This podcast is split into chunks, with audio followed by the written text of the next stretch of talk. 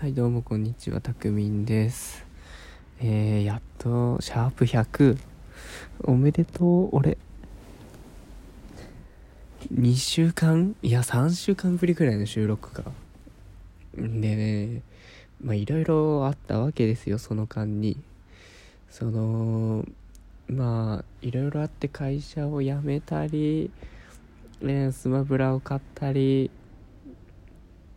的なね、いろいろあったわけですよ。まあね、なんやかんやで、とりあえずはまあ、100回迎えれたということで、すごいね、ここまでコンセプトが決まってないラジオでも、続けると100回行くんですね。未だにラジオというか、このボット屋での、あれが、なんだろう、軸が決まってないというか、話したいことを話すくらいだもんな。もうちょっとね、しっかりとテーマか、なんか、コンセプトというかを決めて、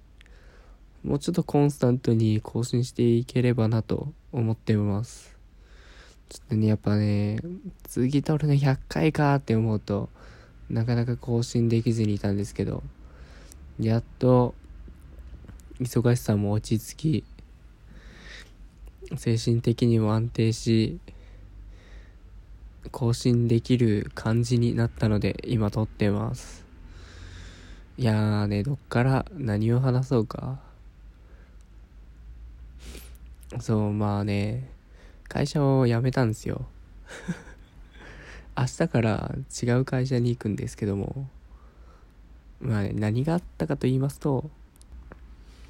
まあね、話すと長くなるんだけど、まあ話します。とりあえず、うーんと、11月の1日からかながね、もう念願の、ちょっと俺テレビっ子で、テレビ業界で働きたいなと思って、もう念願のね、テレビ業界で働いておりまして、毎日汐留に通っていたわけなんですけども勤めてたわけなんですけども。まあまあ激務で休みも週12で定時が一応11時20時なんですけど帰りもほぼほぼ終電で。やっぱラジオ撮ると眠くなるでまあほぼほぼ終電でまあ忙しさはね分かってたんですけど別にそこはぶっちゃけ良かったんですよ。あのそれなりに覚悟はしていたというか分かってたことなんで。でまあそれ以上にねそう上司が怖かったのかな。まあ僕の上司といえばね AD なんで AD になったんですけど番組の。チーフ AD さんというのがいまして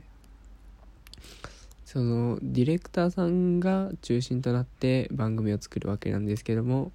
そのディレクターさんのお手伝いをするのがアシスタント AD アシスタントディレクターの AD なんですね。でそのディレクターさんと直接やり取りをしてえーまあ、チーフ AD に指示がいってそっから僕ら AD に指示が振り分けられて動くみたいな感じで。まあでもね番そうだね。まあディレクターさんも怖かったんですけどね。でプロデューサーさんも怖かったんですけどね。もうね業界の人が怖かった。てかまあそううちの番組だけだと思うんだよなあれは。もうほんとなんだろうな。でまあ何が怖いかっていうとうーんうんなんだろう。もうねずっと厳しいの。初めてのことなのに「あこれやっといて」って言って。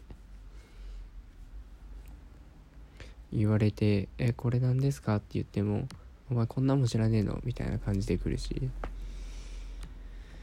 まあとにかくそうだな。まあまあこんなんでやめたって言ったらやっぱりねゆとり世代みたいなこと言われると思うんですけどまあそれ言われてでも俺はねやめたかった。あとどうだろうな。そう本当に雰囲気が悪くて同期が5人ぐらいいたんですけどあのそのみんなが集まってその番組のスタッフが作業する場所でいるんすけど一切雑談ができなかったというか声が出せない状況だったんですね。みんなも怖いから。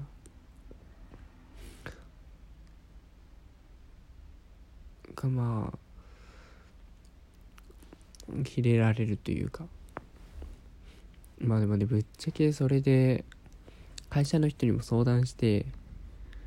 えー、っと派遣会社なんですけど僕が。所属する会社は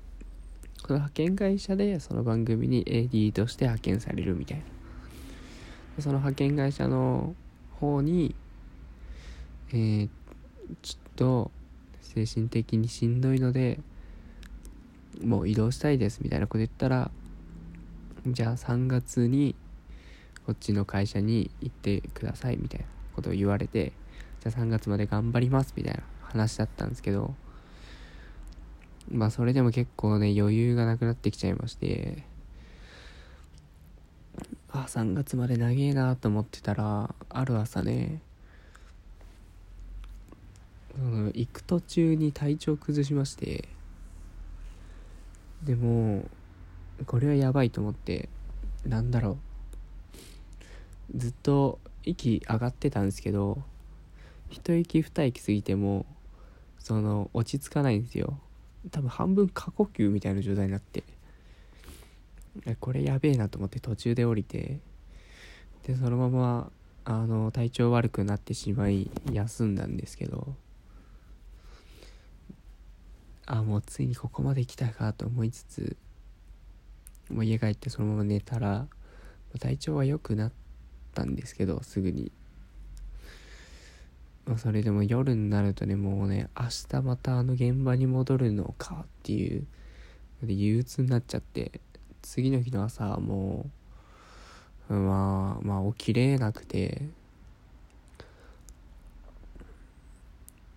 なんか布団から体が上がらないというか力が入んなかったんですよね。でそのまま寝込んでしまい全然体調的には元気なんですけど。でまあね。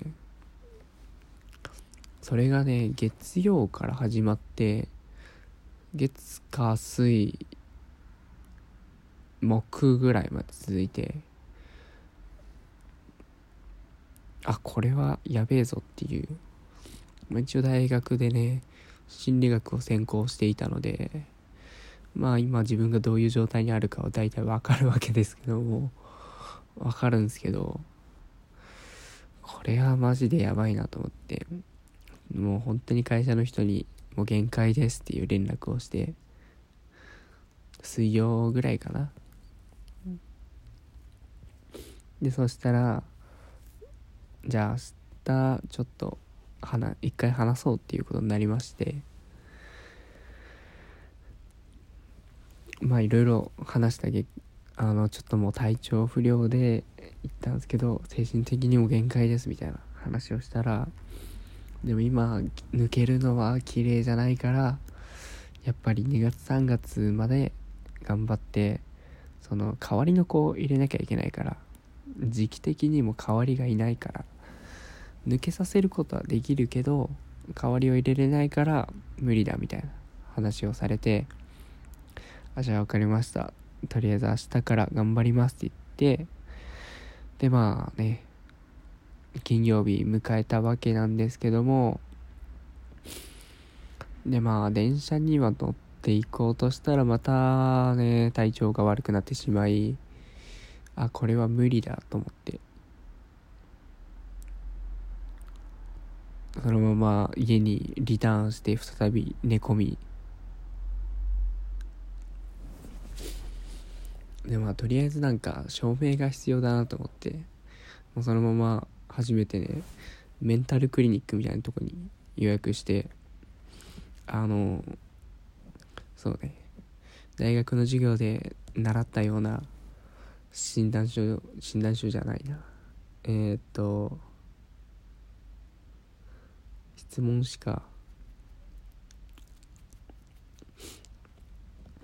そのなんか判断するような質問紙を受け採血もされでまあ抑うつ状態ですみたいな診断書をもらってね。でそれを会社の人に出してやっぱり無理でしたみたいな話をして。で今に至ります。まあ全然もうね明日からか。新しい会社でまあ、働くことになったんですけど、まあ、体調的には割と元気です。でまだ抜けるっていう話が確定ではないのかな。なんかよくわかんないのでとりあえずなんか番組の会社にしか言ってないんで向こうの方でどう対応しているのかわからないのでまだ若干憂鬱感はありますがまあ、割と今回復して元気という状態です。はい。ということでこんな話をしていたらやっぱ話は長くなりましたね。あと何の話をするって言ったっけ？そうだね。スマブラ買ったっていう話もしたかったんですけどちょっと1回切って2回目に話していきたいと思います。じゃあここまで聞いてくれた方ありがとうございました。バイバーイ。